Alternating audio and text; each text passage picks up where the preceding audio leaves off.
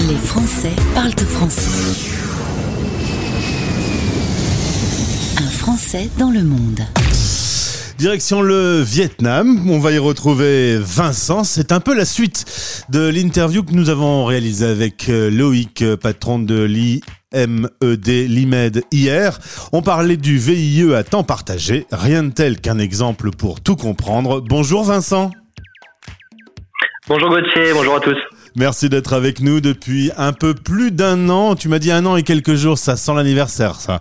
Euh, tu es installé. Absolument. tu es installé au Vietnam. Alors, je ne vais pas me lancer dans le nom de la ville euh, près de, de là où tu te trouves parce que je ne vais pas m'en sortir. Aide-moi. Alors, je suis à Ho Chi Minh euh, Ville, Ho Chi Minh City, qui avant était appelée Saigon. D'accord. Ça, ça, Saigon, je connaissais. Et, et pourquoi ça a changé de nom du coup? Voilà.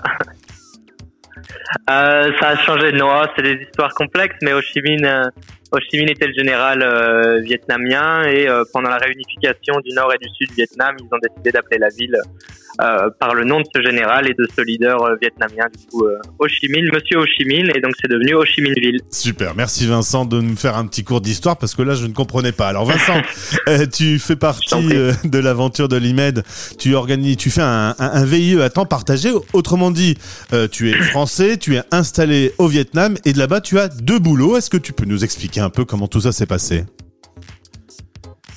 Absolument. Donc euh, l'IMED donc se base effectivement sur le format du VIE. Euh, la petite particularité, c'est qu'on travaille à temps partagé. Donc j'ai cherché euh, à me constituer un portefeuille de deux ou trois entreprises françaises qui avaient un besoin au Vietnam. Et aujourd'hui, je suis donc ici pour représenter deux entreprises françaises et pour des missions de développement commercial. Super. Mais ça fait beaucoup de boulot du coup ça fait beaucoup de boulot, mais euh, mes deux entreprises sont bien conscientes que je ne travaille pas, que je suis pas entièrement dédié à elles, et donc elles sont, euh, elles, comprennent, euh, elles comprennent, et j'organise mon temps 50-50% de mon temps pour chacun. voilà, donc pas de jaloux. tu as quel âge sans indiscrétion? J'ai 26 ans. 26 ans, ça veut dire qu'à 25 ans, tu prends la décision de quitter ton pays natal pour aller loin, très loin, et en plus avec un peu de pandémie, ce qui ne gâche pas le plaisir. Euh, quand tu as pris euh, la décision, tu étais sûr de toi C'était vraiment l'envie d'aller voir un peu ce qui se passait ailleurs? Alors cette décision, je l'avais prise déjà il y a 5-6 ans, puisque depuis les six dernières années, euh, on ne voit pas beaucoup en France. Ouais. Euh, voilà, mais euh, oui, effectivement, ouais, je me sentais prêt j'avais envie, j'avais envie d'aller à l'international et de, et de représenter vraiment des entreprises françaises à l'étranger et surtout en Asie. Après avoir justement eu la chance de travailler dans, dans, dans plusieurs pays, je me suis vite arrêté sur l'Asie, ouais. Alors faire un, un VIE, est-ce que c'est un accélérateur de, car de carrière? C'est un accélérateur de carrière parce que le VIE, c'est vraiment un format qui est avantageux pour le pour le jeune diplômé comme pour l'entreprise. Euh, ça permet donc pour le jeune d'accéder à des postes euh, à responsabilité sur le terrain. Euh, voilà, ouais. C'est toujours un peu compliqué quand même. Alors déjà d'entrer dans une boîte et d'avoir la culture de la boîte, même quand on est en France, c'est déjà une aventure. Mais en plus, quand tout ça se passe à l'étranger, c'est des cultures différentes, des mœurs différentes. Tu t'es bien adapté? Alors je me suis bien adapté parce que déjà j'ai la chance d'avoir deux entreprises avec lesquelles ça se passe très bien et qui me font confiance, mais aussi parce que je connaissais déjà l'Asie. Moi j'avais déjà une expérience euh, en Thaïlande, donc pas le Vietnam, mais euh, mais pas loin, et on retrouve quelques synergies sur ces deux euh, sur ces deux destinations. Donc en tout cas je me sentais capable capable de partir pour cette pour ces missions. Ouais. Qu'est-ce que ça a changé pour toi l'arrivée de la pandémie quelques temps après que tu sois juste installé au Vietnam? Alors effectivement, j'ai eu de la chance puisque deux semaines après mon arrivée, le Vietnam fermait ses frontières. Euh, cela dit, au niveau pandémie, je suis peut-être euh, un des mieux lotis puisque le Vietnam, en tout et pour tout, depuis un an, on a eu que 2500 cas.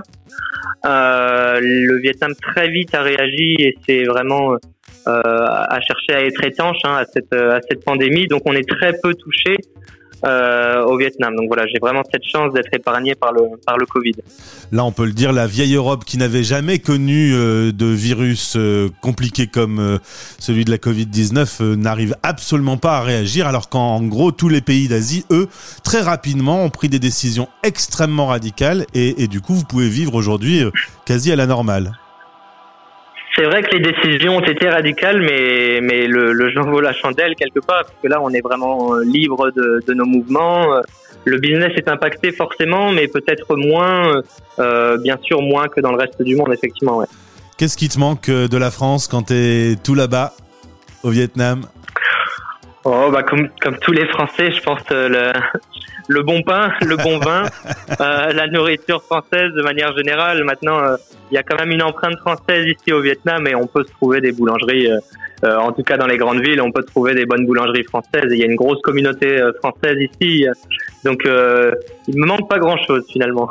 Et tu t'es adapté au pays? Tu parles un peu la langue? J'ai pris des cours. j'ai pris des cours de vietnamien. J'ai vite j'ai vite lâché l'affaire. Mais oui, oui, euh, j'ai pris des cours. Euh, c'est une langue assez compliquée parce que c'est une langue tonale. Euh, donc il faut avoir le, le, ton parfait pour être compris. Et voilà, quand tu, j'ai vite vu que j'étais pas facilement compris. Et c'est vrai que c'est pas forcément motivant. Cela dit, c'est ça reste quand même une langue accessible. On a de la chance que ce soit au moins en, notre alphabet, donc on peut le lire, contrairement par exemple au thaïlandais, au chinois, au japonais, qui est complètement illisible pour nous. Donc c'est déjà ça, mais effectivement ça prend du temps, ouais. Un petit bonjour en vietnamien du coup, ça tu dois savoir Xin chao.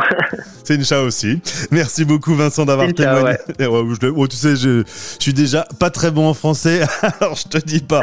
Euh, merci d'avoir témoigné euh, ce midi. Euh, la suite de cette interview complète qu'on voulait faire concernant l'IMED et le VIE à temps partagé. Je te souhaite de passer du bon temps au Vietnam et à très bientôt sur l'antenne de Stéréo Chic.